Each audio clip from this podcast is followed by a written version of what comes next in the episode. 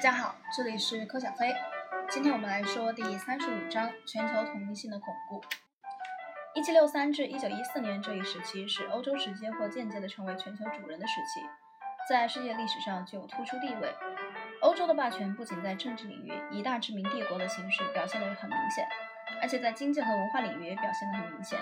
但在另一方面，一九一四年前的十年中还发生过对欧洲优势的严重挑战。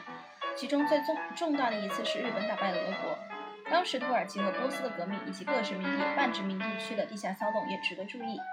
我们将首先考察欧洲的政治、经济和文化优势，然后考察对这种优势的早期挑战。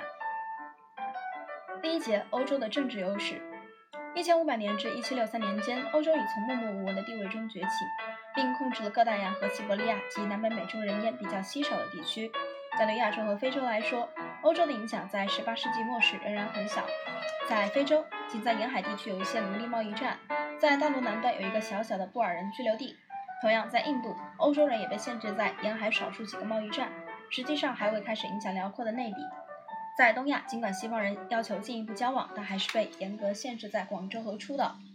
如果18世纪后期欧洲同非洲的关系以及同亚洲的关系由于某种奇迹而突然中断的话，那么。三个世纪的相互影响，几乎没有什么成就可言。几乎只有几几座破坏了的贸易站和教堂，才会让人想起那些曾经越海而来的入侵者。日常生活就像过去几千年那样，以传统的方式继续下去。到一九一四年时，这种形势已引起了根本性的变化。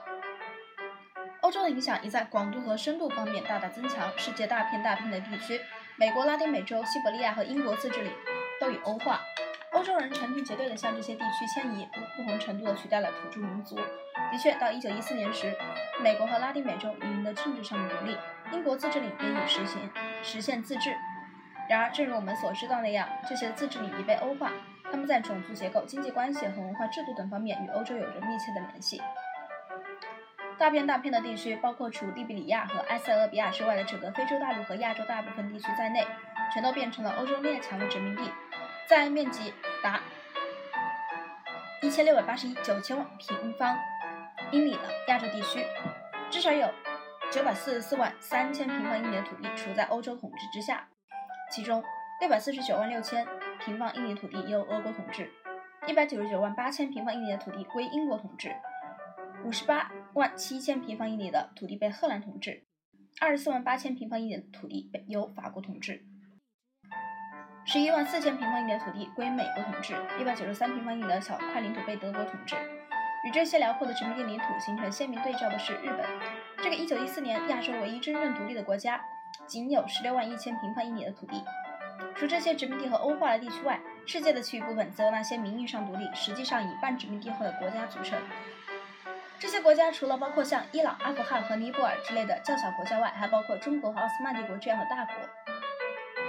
所有这些国家都由欧洲的经济和军事实力控制。他们之所以能保持名义上的政治独立，仅仅是因为欧洲列强对其瓜分事宜不能达成一致意见。这样，到1914年时，欧洲已称霸全球。这是一个漫长过程的非凡顶峰。这一漫长过程从500年前葡萄牙船长开始沿非洲海岸摸索前进时就开始了。